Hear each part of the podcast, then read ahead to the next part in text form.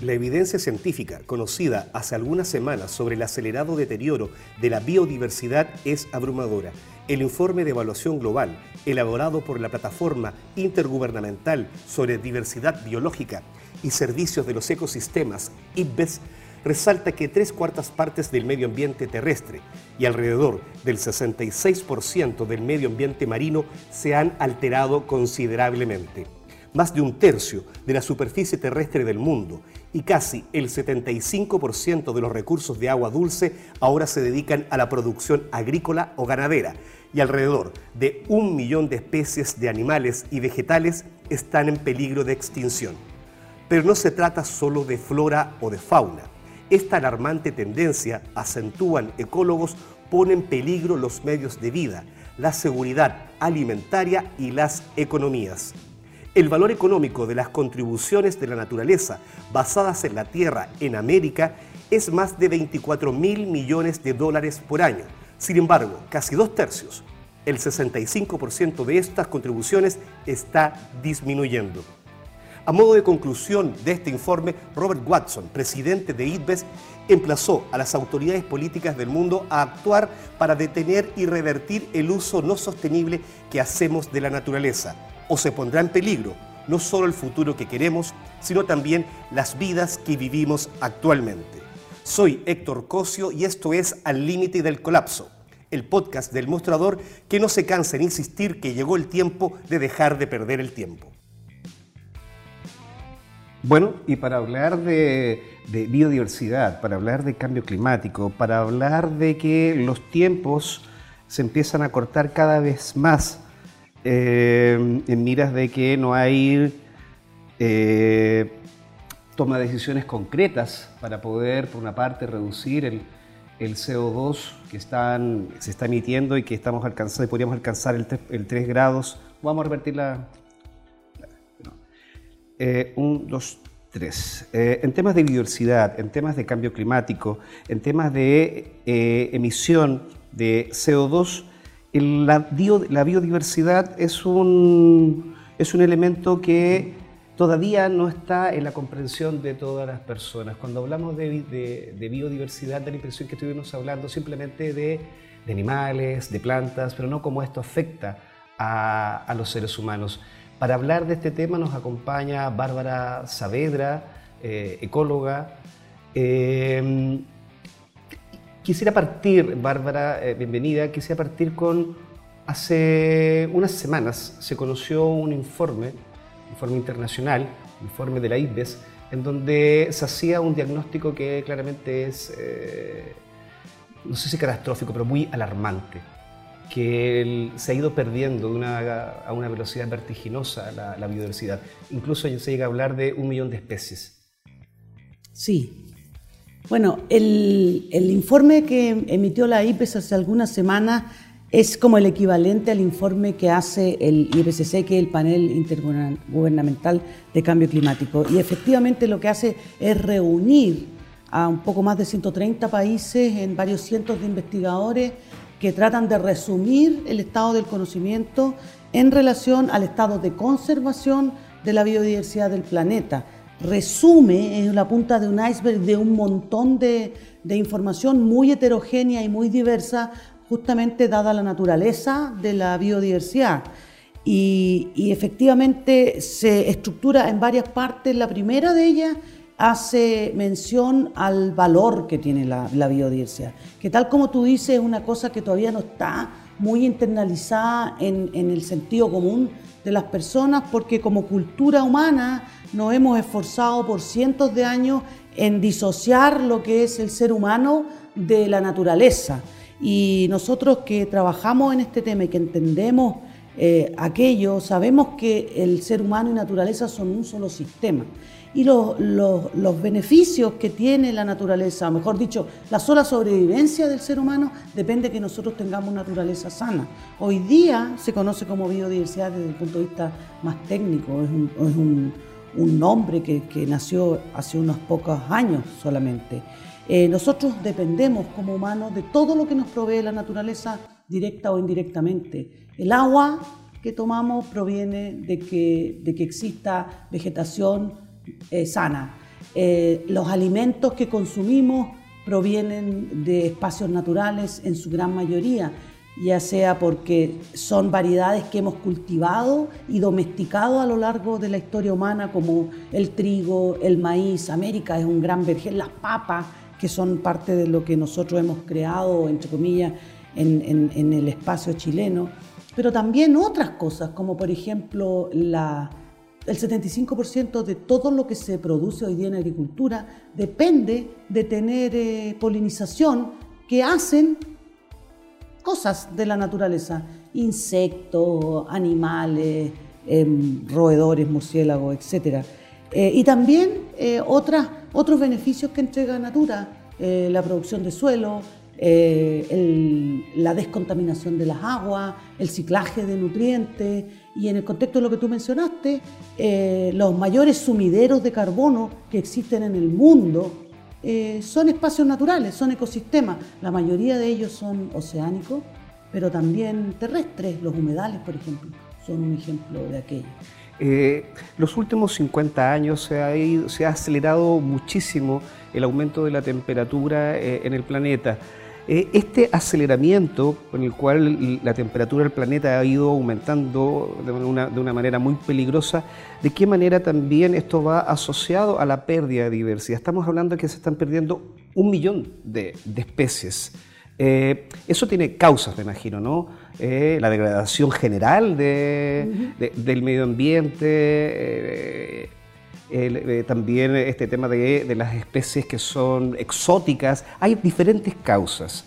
Eh, pero qué tan preocupante, Bárbara, es que hoy día podamos dar cuenta que los, que los últimos 20, 30 años hemos perdido este nivel de biodiversidad. Bueno, eh, es muy, muy preocupante las causas directas que producen, o sea, el tema del cambio climático afecta a la biodiversidad o se relaciona con la, con la biodiversidad de dos formas. Por un lado, es una de las cinco causas que degrada a las especies eh, junto con la destrucción de los hábitats, junto con la explotación directa, el consumo tanto agua como tierra, tanto en agua como tierra, eh, bueno, el cambio climático, la contaminación es otro de los factores y las especies exóticas invasoras, que, es lo que tú mencionaste, todo ello impacta o ha impactado a lo largo de la historia de la humanidad la degradación de la naturaleza acentuado de manera muy significativa en los últimos 30, 40 años, producto de, la cuatriplicación de la economía mundial,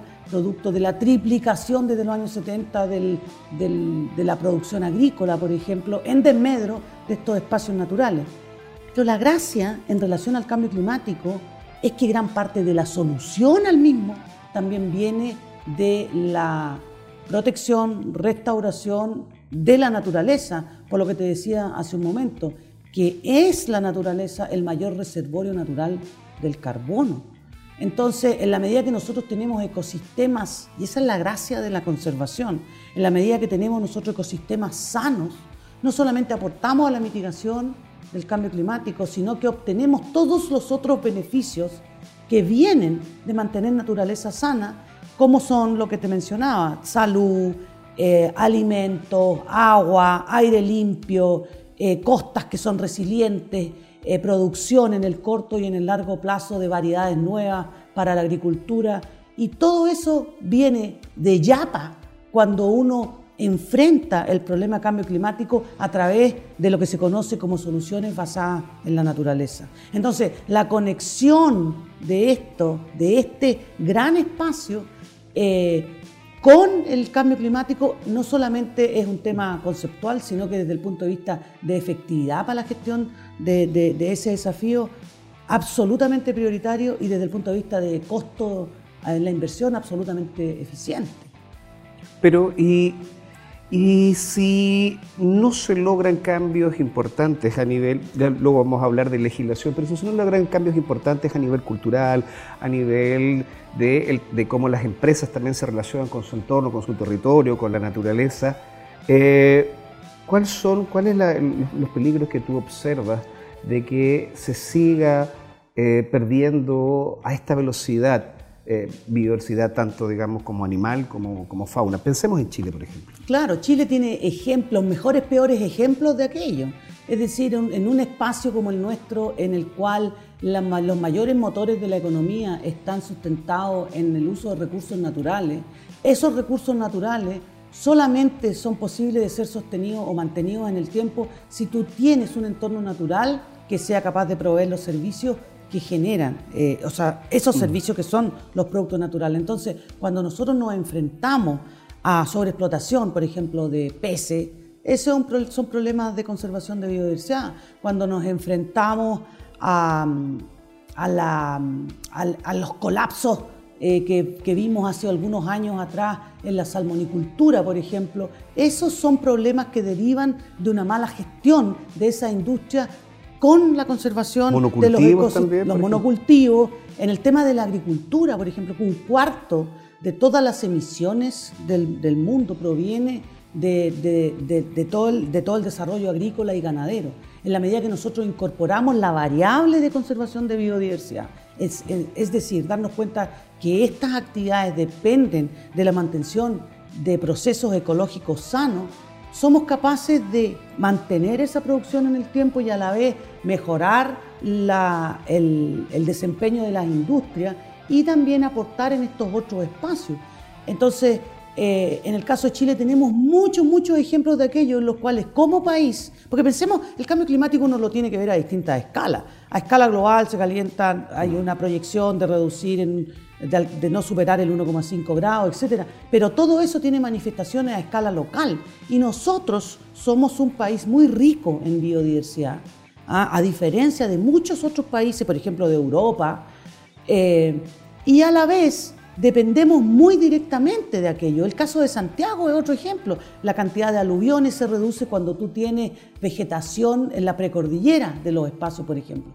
Todos estos fenómenos de sequía se pueden mitigar en gran medida cuando tú tienes eh, bosques y ecosistemas vegetales de altura como humedales altoandinos eh, eh, bien mantenidos, ¿me entiendes? Entonces, cuando pensamos en el cambio climático, nosotros desde un país como Chile, que es súper vulnerable a los efectos, tenemos que pensar fundamentalmente en adaptarnos a aquello y una, una, pieza clave para sostener esa adaptación es la conservación de nuestra, de, nuestra, de nuestra biodiversidad y eso solamente se hace a escala local. Es interesante eso. ¿De qué manera la variable de conservación hoy día es indispensable para que no se maneje solamente en temas de, cambio climático, sino que la variable de conservación, por ejemplo, en las empresas, la variable de, conservación en la educación? Cómo, cómo, se ha avanzado y qué tan indispensable es que incorporemos esta variable en la actividad económica, en la actividad eh, educativa, para provocar un cambio cultural? Bueno, yo, lo pongo, te voy a dar dos, dos respuestas a eso. Una es que sin conservación no hay futuro, punto. O sea, tú puedes tener todas las tecnologías que se te ocurran y tener unas, unas carreteras hídricas que te traigan agua de no sé dónde y tener unos drones que te hagan, intenten hacer polinización, pero a la escala de las necesidades que nosotros tenemos, eso no es viable en el mediano ni en el largo plazo. Por lo tanto, el bienestar, y así está definido en el IPBES, el buen vivir, que también se acopla con, la visión que tienen los pueblos originarios, solamente depende en el largo plazo de restablecer una base natural que sea capaz de sostener lo que hoy día es eh, nuestra, nuestro mundo, eh, las personas, y otras cosas que también tienen que ver con, cambiar algunos eh, patrones de consumo y etcétera. Pero hay todo un gran porcentaje que, que viene y que no lo va a hacer ninguna tecnología, no lo va a salvar. Y en segundo, en el segunda parte de esa respuesta es que nosotros tendemos, y Chile ha estado entrampado en aquello desde hace décadas, en este, en este falso mantra de que el crecimiento económico es el que nos va a salvar. Y el crecimiento económico ya sabemos que no es lo mismo que desarrollo, ni mucho menos desarrollo sustentable, y que cuando nosotros pensamos en esa ecuación, desde cualquier parte, desde la educación, desde un espacio público, desde una empresa, etc., tienes que incorporar las distintas variables que son necesarias incorporar para poder hacer un diseño adecuado para alcanzar ese, ese, ese desarrollo sustentable. Y una de esas piezas clave es la conservación de la biodiversidad, que además es el factor olvidado. Nosotros tenemos que como humanidad dar el salto, y en particular en Chile, que dimos hace, hace más de 100 años, cuando se construía capital a costa de, amasar gente a través de la esclavitud. De repente nos dimos cuenta como humanos de que, lo, de que no era eso ni éticamente sostenible ni tampoco viable desde ningún punto de vista, ni social ni otro. Y ese fue un cambio de paradigma. Bueno, nosotros tenemos que dar el mismo salto y darnos cuenta que no podemos proyectarnos hacia el futuro, ni desde el punto de vista ético, ni ecológico, ni social, ni siquiera económico, eh, si es que no incorporamos en nuestros diseños y en nuestra manera de mirar nuestro quehacer a la naturaleza como uno de los componentes y uno de los pilares que va a dar bienestar en el corto plazo y sobre todo eh, nos va a proyectar hacia un futuro con cierta sustentabilidad. En ese punto, eh, estamos, como ya todo lo, que espero que mucha gente más también lo, incorpore en, su conversación, ojalá cotidiana, estamos a, meses de celebrar en Chile, de realizar en Chile, perdón, eh, la COP25, que es la cumbre eh, mundial del, del, clima. Hay diferentes objetivos, pero uno de esos objetivos también en la, en la biodiversidad, me imagino, que es lograr que se concrete lo que hasta, hasta hace muy poco ha sido simplemente anuncios como es el, servicio de, biodiversidad. ¿Qué tan pendiente es esta, esta, deuda y qué tan urgente es que se concrete? Bueno, es un, eh, los estados, o sea, todo este tema de conservación es una cosa nueva y los estados del mundo han ido avanzando. Nuestros vecinos nos llevan 10, 15, 20 años adelantados con sendos ministerios instalados, con centros de investigación eh, dedicados especialmente a resolver estos temas. En Chile tenemos un ministerio que está trunco y por lo tanto tenemos un Estado que todavía no se pega el salto en este sentido de automandatarse y de asignar recursos para aquello de manera estratégica a lo que es la conservación del patrimonio natural de nuestro país. Y una de esas piezas, no resuelve todo, pero es el emblema de aquello, es que el Ministerio de Medio Ambiente cuente con un servicio que esté dedicado exclusivamente a eh, la conservación de la biodiversidad y que pueda gestionar y reunir en un solo espacio a los entes del Estado que hoy día están fragmentados en distintas partes eh, para poder focalizarlo y acelerar y catalizar eh, la generación de capacidades, la consecución de financiamiento y el establecimiento en los territorios de herramientas que sean efectivas para ir recuperando y restableciendo eh, el patrimonio natural que nosotros tenemos muy, muy degradado en muchos, muchos espacios a lo largo de nuestro país, tanto en, el territorio como en el maritorio. ¿Y eh, qué tan urgente es o qué tan importante e imprescindible es que aprovechar este, esta coyuntura de la COP25 para que se tomen esas decisiones políticas? Bueno, está demostrado y, está eh, recogido en este informe IPBES que un 37% de las soluciones a los problemas del cambio climático, 37% viene de la buena gestión de la naturaleza. Por lo tanto, si nosotros pretendemos como país eh, levantar una bandera y posicionarnos como líder en aquello, es una, buena, una buena decisión eh, tomar y, definir eh, que Chile se va a comprometer con su naturaleza y va a aprobar este, este, proyecto de ley que lleva ya más de ocho años en tramitación en el Congreso y que ni siquiera va a resolver todo, pero por lo menos un punto de partida para lo que el mismo IPBES indica que es cambios de trayectoria de los países. Porque estos son procesos que toma tiempo construirlos, requieren de mucha información, son cosas complejas, pero si tú sigues en la misma trayectoria, nunca vas a poder ir generando estas piezas para luego ensamblarlas o irlas ensamblando de la manera adecuada. Por lo tanto, yo sí creo que es una oportunidad, pero hemos creído que ha habido oportunidades anteriores también y que no se han cumplido. Yo lo que espero es que los legisladores nuestros realmente entiendan y, se la jueguen ¿ah? por esto que, no, te va a dar votos en el corto plazo, pero sí te puede dar eh, sustentabilidad eh, y bienestar a las personas de Chile en el, en el largo plazo, en un planeta súper caliente, súper demandado y bueno, y en un país que como Chile, por sus características geográficas, sociales y otras, es altamente vulnerable a los impactos de, del cambio climático. Y que finalmente es lo importante. Muchísimas gracias, Bárbara, por habernos acompañado. Yo creo que vamos a continuar conversando en este espacio porque todavía quedan muchas acciones por hacer y imagino que del mundo de la ciencia y del mundo de la ecología también hay bastante tarea por delante. Muchísimas gracias, Bárbara. Ya pues, de qué, cuando quieras vuelvo.